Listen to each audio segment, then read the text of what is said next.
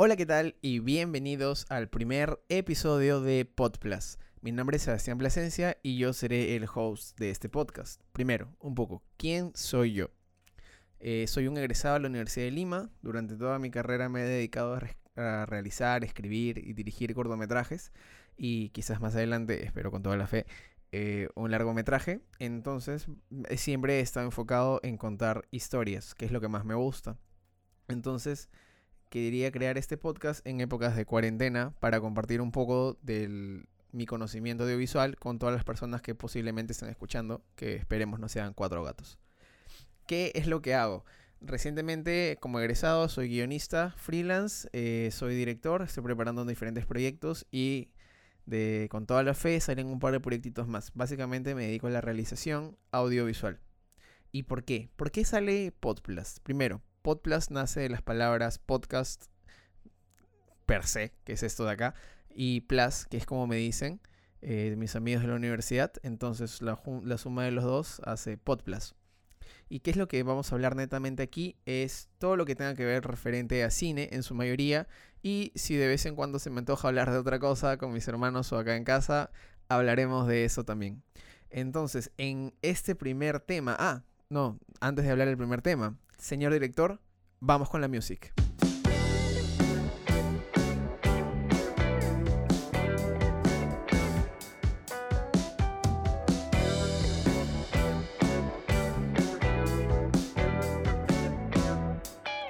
Bienvenidos nuevamente a Podplus, tu podcast favorito en épocas de cuarentena. En este primer episodio me gustaría hablar un poco de lo que subí a mi Instagram hace unos días. Estoy en Instagram como sebas.plus. Eh, hablé y subí una story acerca del Story Circle de Dan Harmon. Ahora, un poco de contexto. ¿Quién es Dan Harmon? Si ustedes han visto Ricky Morty o series como Calabozos y Dragones con Dan Harmon o algo así creo que es el nombre. Este...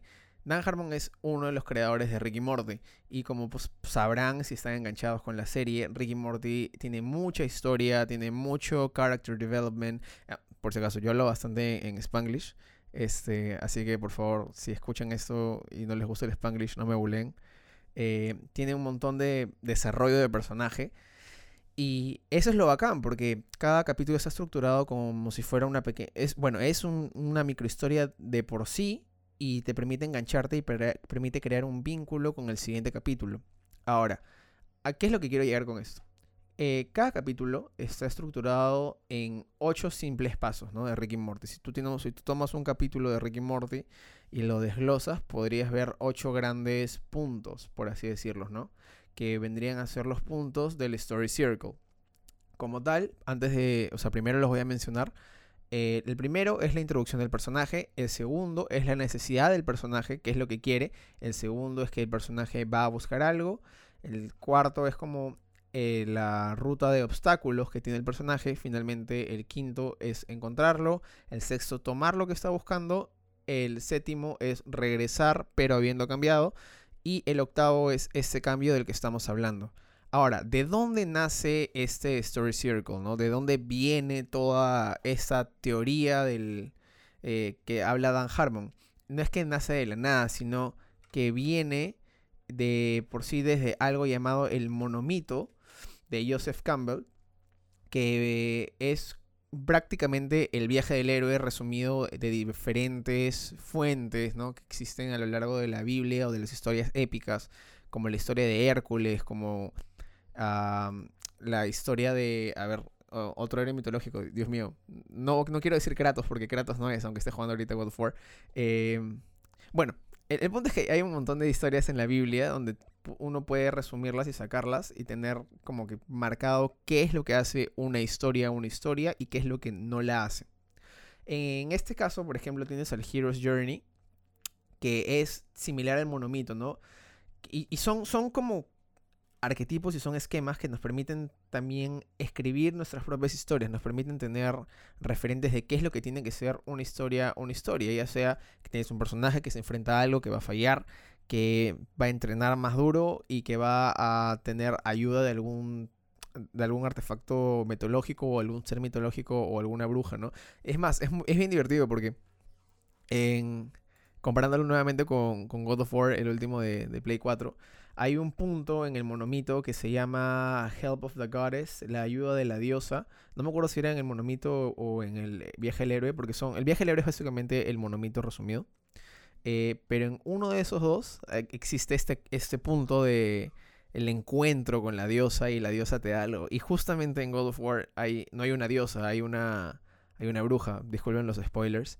Pero la bruja te da, te da poderes también para poder avanzar. Y no solamente en God of War, sino también hablando ya eh, del Señor de los Anillos. Gandalf es quien también le da este, estos objetos extraños a Frodo y se van en una aventura. Bastante, bastante del monomito y del viaje del héroe está enfocado en historias de aventura, ¿no?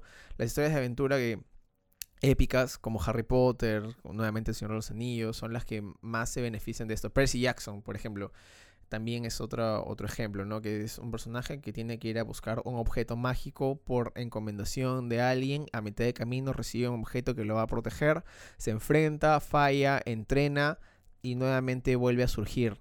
Eh, un ejemplo grandísimo, que es una de las películas de Disney que a mí más me encanta, es Hércules. Hércules eh, es clarísimo todo, todo esto, ¿no? Bueno, regresando un poco a donde estábamos, ¿no? Que era el Story Circle. El Story Circle es básicamente lo que acabo de decir, pero, pero, pero, pero, en un formato más resumido y mucho, mucho más sencillo. En internet hay un montón, un montón de videos este, donde explican esto, lo explican en inglés. Este, y hay un video también que vi hace tiempo, no me acuerdo de qué página, que estaba animado que explicaba el monomito. Muy bueno, muy, muy buen video. Así que si lo encuentran por ahí, chequenlo. Pero ahorita yo voy a explicarles también el Story Circle en castellano y usando también un ejemplo que quizás puedan conocer un montón, que es eh, The Dark Knight. Espero que todos hayan visto The Dark Knight, la segunda película de Batman, que es increíble, eh, es alucinante. Entonces, primero, el primer punto, como habíamos retomado, el primer punto es you. You, o sea, tú es establecer a tu personaje. ¿Quién es? ¿Quién eres? ¿Qué hace? En este caso, en Dark Knight, está Bruce Wayne, quien se viste con un traje especial y se hace llamar Batman. Entonces siempre les saca la mogre a la gente que está en Ciudad Gótica. Primer punto, tenemos el personaje, ya lo conocemos, sabemos quién es. Este, si tu personaje, vamos a crear una historia mm, ya en Iron Man. Iron Man 1. En Iron Man 1 tienes a Tony Stark, quien es un ingeniero, filántropo, playboy, multimillonario que está en este en el oriente y se ha ido a vender armas y sabes que es egocéntrico, que es creído, está en su carro y que no le importa nada más, entonces ya tienes ahí a un, al establecimiento del personaje. Segundo, número dos, Neat. Todo personaje necesita algo. Bueno, por lo menos en las historias tradicionales, hablando ya un poco del aristotélico, siempre existe este deseo o esta necesidad. Hay quizá el momento donde se crea la historia, ¿no? ¿Qué es lo que quiero yo? Nuevamente, regresando al caso de Batman, eh, Bruce Wayne está un poco ya poniéndose viejo, ya está como que pensando en retirarse de Batman, entonces, porque él quiere estar con Rachel, que es el amor de su vida, ¿no? Entonces, ¿quién es el que va a proteger Gótica? Quizás Harvey Dent. Entonces, quizá, ya, entonces, esta necesidad de él querer estar con el amor de su vida, eh, Rachel se vuelve su deseo, su necesidad, eh, es lo que va a motivar a el siguiente paso, que es el go, que es la, el momento en por qué se hace y qué es lo que se va a hacer, la acción que toma el personaje, ¿no? En el caso de Batman es, ok, voy a ayudar a Harvey Dent a, este, a traer al Lao, al criminal Lao, a la justicia. Eh, extrapolando esto un poco hacia otro, otros ejemplos, digamos que lo que yo quiero, mi need, mi necesidad, es em, algo, pongámoslo algo material, ¿no? Yo quiero ser el Whiplash. Yo quiero ser el mejor baterista del mundo, ¿no? Ser uno de los grandes, ser este como John Bonham. En, en, ese caso, mi go va a ser, ¿qué es lo que tengo que hacer? Tengo que entrar a la banda de Fletcher, en primer lugar. Tengo que lograr entrar, tengo que ser parte de, tengo que conseguirlo. Si no, pucha, no voy a poder conseguir mi meta. Y acá hay un, un, punto donde me gustaría hacer una pequeña tangente y es hablar de los deseos y las necesidades de los personajes. En este caso, eh, esto es algo también extrapolado de John Truby, Anatomy of Story, que es un libro que recomiendo muchísimo. También lo recomendé en mi Instagram. Puedes seguirme en Instagram como sebas.plus. Este. Y John Truby hace una diferencia entre algo que es una necesidad y un deseo. Eh, un poco explorando un poquito más en eso, ¿no? Eh, una necesidad es un cambio físico interno que un personaje no sabe que necesita. Mientras que un, un deseo es algo tangible, sólido. Eh, pongámoslo así. En el caso de Whiplash, a ver si le puedo sacar ahorita en, mi cabeza. En el caso de Whiplash, lo que el personaje quiere es, ok, ser el mejor baterista de todos los tiempos. Punto final, ¿no? Ese es, su, e, ese es lo que él quiere, ese es su want, su deseo. ¿Qué necesita? Lo que necesita es dejar de ser una persona que cree que simplemente alejando a los demás va a ser exitoso, sino que lo que necesita es aprender que quizás en el apoyo de otras personas también se encuentre el éxito. Ah, un ejemplo bacán este, que ponen en, en, el libro es cuando en Toy Story lo que quiere Woody en Toy Story 1 es ser el juguete preferido de Andy, pero lo que necesita es aprender a que no siempre va a ser el elegido o no siempre va a ser el número uno o no siempre va a ser simplemente el que escojan siempre, sino necesita aprender a compartir el amor, que es lo, más importante. Este, y el libro está repleto de un montón de ejemplos así, pero creo que ese es un momento importante para hablar de esto de acá, de deseos y necesidades, que nos permiten darle a nuestros personajes un, un goal físico, una meta física, eh, pasos para seguir esa metafísica, pero no solamente seguirla y que sea tan simple y banal como eso, sino también darle este espacio para la creación de personajes, sino también darle este espacio para que exista este arco dramático, este cambio, esta redención, que no solamente puede ser de peor a mejor, sino también puede ser todo lo contrario, de peor a mejor. Este, perdón, de, de mejor a peor que es básicamente lo que pasa en Breaking Bad, que es un arco de transformación eh, negativo, ¿no? Donde Walter White comienza siendo alguien bacán, alguien bueno, buena gente, te quieres tomar una chela con él y de pronto es un narcotraficante, dealer que no tiene miedo ni, ni duda en matar a sangre fría, ¿no? Entonces, listo, tenemos los tres primeros puntos y hemos hecho una pequeña pausa, una tangente ahí para explicar algo que me parece súper, súper importante. El 4, el punto número 4 es el search, la búsqueda. Aquí es donde comienzan ya los problemas, la atención principal, ¿no? La, ruta de obstáculos. Son todos los problemas que van a ocurrir, ¿no? Y esto es lo que va a llevarnos hacia casi, casi el punto medio, donde se encuentra el, mayor punto de tensión. Este, a ver, pongámoslo más, más específico, ¿no? Volviendo al tema de Batman.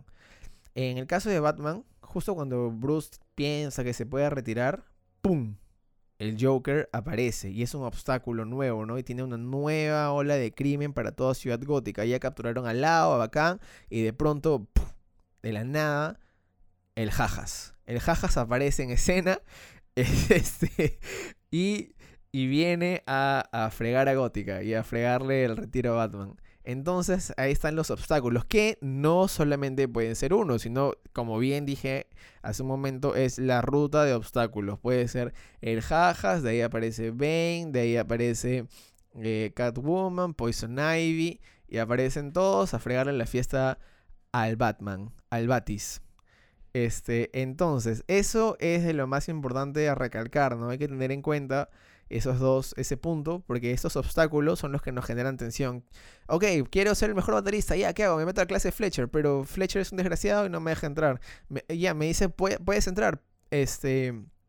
Eh, pero tienes que aprender esa canción. Ah, bacán, me la voy a aprender. Pero la canción es este, súper complicada. Es un constante, como diría mi profesor Giancarlo Capello, un constante pero entonces. Que es ahí donde se genera esta, esta tensión que es lo más importante. El quinto, Ah, énfasis, si no hay tensión, no hay drama, ¿no? Entonces ahí es un poco ya también generar esa tensión, porque si no hay tensión, no hay drama, y si no hay drama, la audiencia no se engancha. Y si bien, ok, podemos hacer cine tal vez un poco más de autor, más contemplativo, pero siempre es bacán tener la audiencia constante, presente. Si bien vas a hacer una, una historia quizás un poco más contemplativa, siempre es bueno tener el drama, nunca va a dejar de estar y nos permite también empatizar con los personajes. Un personaje que sufre es un personaje con el que empatizas. Eh, debería ponerle eso en un póster, ¿no? Como que un personaje que sufre es un personaje con el que empatizas. Sebastián Plasencia, robado de alguna otra página de guiones que he escuchado por ahí. el punto número 5. Aquí es donde el protagonista encuentra. Quinto, el encuentro. El encuentro con lo que él pensaba que necesitaba, pero no funciona de la manera que uno pensaba, ¿no? Aquí es donde el protagonista tiene que pagar un precio fuertísimo por lo que ellos estaban buscando. En el caso de Batman, acá, Bruce encuentra cómo detener al Joker, lo detiene, plan, lo tiene en la cárcel, ya lo detuvo. Sin embargo, este, eh, acá es cuando el Joker también este, le pone esta encrucijada, la de, de tener estas dos eh, opciones entre salvar a Rachel o salvar a Harvey Dent que también viene con, el take. O sea, el 5 y el 6 son dos puntos muy relacionados. El 6, eh, disculpen que me esté ahorita un poco explayando mucho. En el 6 es donde tú ya, o sea, aparte de encontrarlo en el quinto, en el 6 lo tomas. Tomas esto de acá, tomas tu, tu objetivo y vas a ver si se resuelve o no. En el caso de, Batman, acá es cuando Batman ya lo encontró, lo capturó, lo tiene en sus garras, este, y el guasón revela que es una trampa y tiene nuevamente, como estaba mencionando hace un ratito, tiene a Harvey Dent y tiene a Rachel atrapadas, atrapados en este en dos, en dos contenedores, ¿no? Separados. Entonces Batman tiene que decidir. Tiene que decidir cuál es lo que pasa. Y finalmente cuando decide, le cuesta la vida a Rachel. Esto es lo más importante porque, eh, bueno, o por lo menos lo más importante en mi opinión. Porque yo siempre pienso que cuando un personaje pierde algo, ya sea, no sé, una pierna o, un hermano, en referencia a Full Metal Alchemist, eh, aquí es cuando el personaje está sufriendo y está pagando por lo que hizo, ¿no? Tú quieres esto, pero la vida no es tan sencilla. Tú vas a tener que pagar un precio por eso. Y nuevamente regresando a Full Metal Alchemist, Full Metal Alchemist. Eh, que es un anime excepcional, en verdad lo recomiendo, es, es historia narrativa en su perfección, mezclado con emociones, con drama, con magia. Eh, es alucinante, lo recomiendo muchísimo. A mi hermano le encantó y ah, bueno, a mis dos hermanos les encanta, así que chequenlo, chequenlo, chequenlo, chequenlo. Bueno, eh, un poco de la premisa de Full Metal Alchemist son dos hermanos que están en una época medieval donde la alquimia funciona. ¿Qué es la alquimia? Es básicamente hacer eh, unos o hacer unos círculos llamados círculos de transmutación y tener, no sé, como Minecraft, ¿no? Que tienes dos bloques de hierro y lo transmutas a, no sé, a un iPhone eh, o a un traje de Iron Man. Este, para que funcione. Es una ley de intercambio equivalente que hay ahí. Entonces hay magia, puedes convertir objetos en otros objetos. Y lo más importante es que hay algo que está prohibido, que es la transmutación humana, que es lo que estos ocho hicieron, porque querían revivir a su mamá. No es spoiler porque se cuenta en el primer capítulo. Entonces, el objetivo, cuando ellos hacen esto, eh, ellos cuando hacen esa transmutación humana, uno pierde un brazo y su pierna y el otro pierde a su hermano. Entonces, ¿qué mayor precio que pagar que perder la vida de tu hermano y tienes que recuperarlo. Entonces todo el anime se, se, centra en recuperar el cuerpo del hermano y recuperar la pierna y el brazo del personaje principal que es Eduardo Erurik. Este, entonces, ¿qué, ¿qué mayor ejemplo que eso? Desde el momento 1, el capítulo 1, capítulo 2, ya está, está, centrando en lo que está sufriendo los personajes, en lo que está pasando por su mente, en lo que tienen ellos. entonces, ¡pla! Es un enganche buenísimo, buenísimo, buenísimo, buenísimo para poder seguir. Y también es lo que les enseña y, les deja un cambio, ¿no? En su, forma de pensar. Porque si no tienes este cambio, si no tienes este, eso acá, y si vas por la vida sin simplemente, ah, sí, paseo por ahí, no me pasa nada, todo bien. es como, brother, ¿Cómo, no te deja ninguna enseñanza en la vida? Porque no has pagado nada, porque no, nunca has chocado tu carro, nunca te han asaltado, nunca has pagado un precio, ¿no? Entonces eso es súper importante. No solamente el encuentro, sino también el tomarlo y ¡plá! ahí de frente el, este, el, el, precio que hay que pagar. El 6 es el precio. Básicamente, pongámosle el precio. ¿eh? El 7 es el regreso del protagonista. El regreso hacia donde estaba, ya sea su casa, ya sea su, no sé, su, pueblo. Eh, de, pongámosle como, como... Sí, el, regreso a casa, el, homecoming, como Spider-Man. Este, en este caso, por ejemplo, volvamos con, con Batman. El protagonista regresa, ok, pero ya está cambiado. Eso es lo más importante.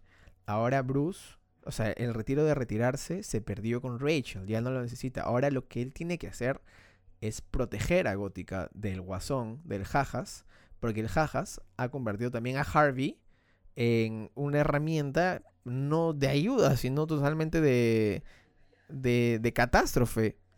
Entonces, este, en este caso, es un, regreso a casa porque te permite también expresar este cambio, ¿no? Cuando estaba llevando un curso de guion con mi profesora Úrsula Vilca, a quien recomiendo mucho, está teniendo clases de taller de guion, así que si pueden, métanse, es online y presencial.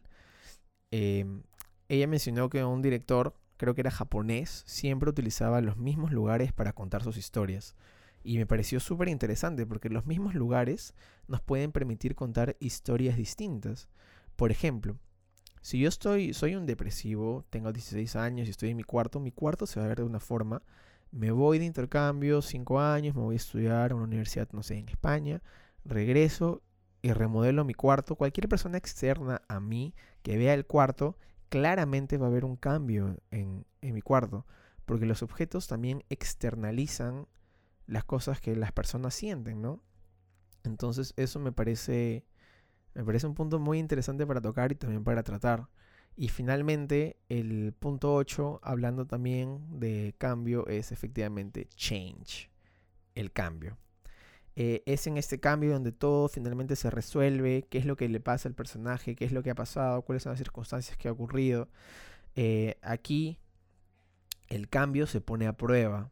Vamos a ver si es que quién ha cambiado, si es que el cambio finalmente, si es que ah, ah, finalmente el precio va a dar sus frutos.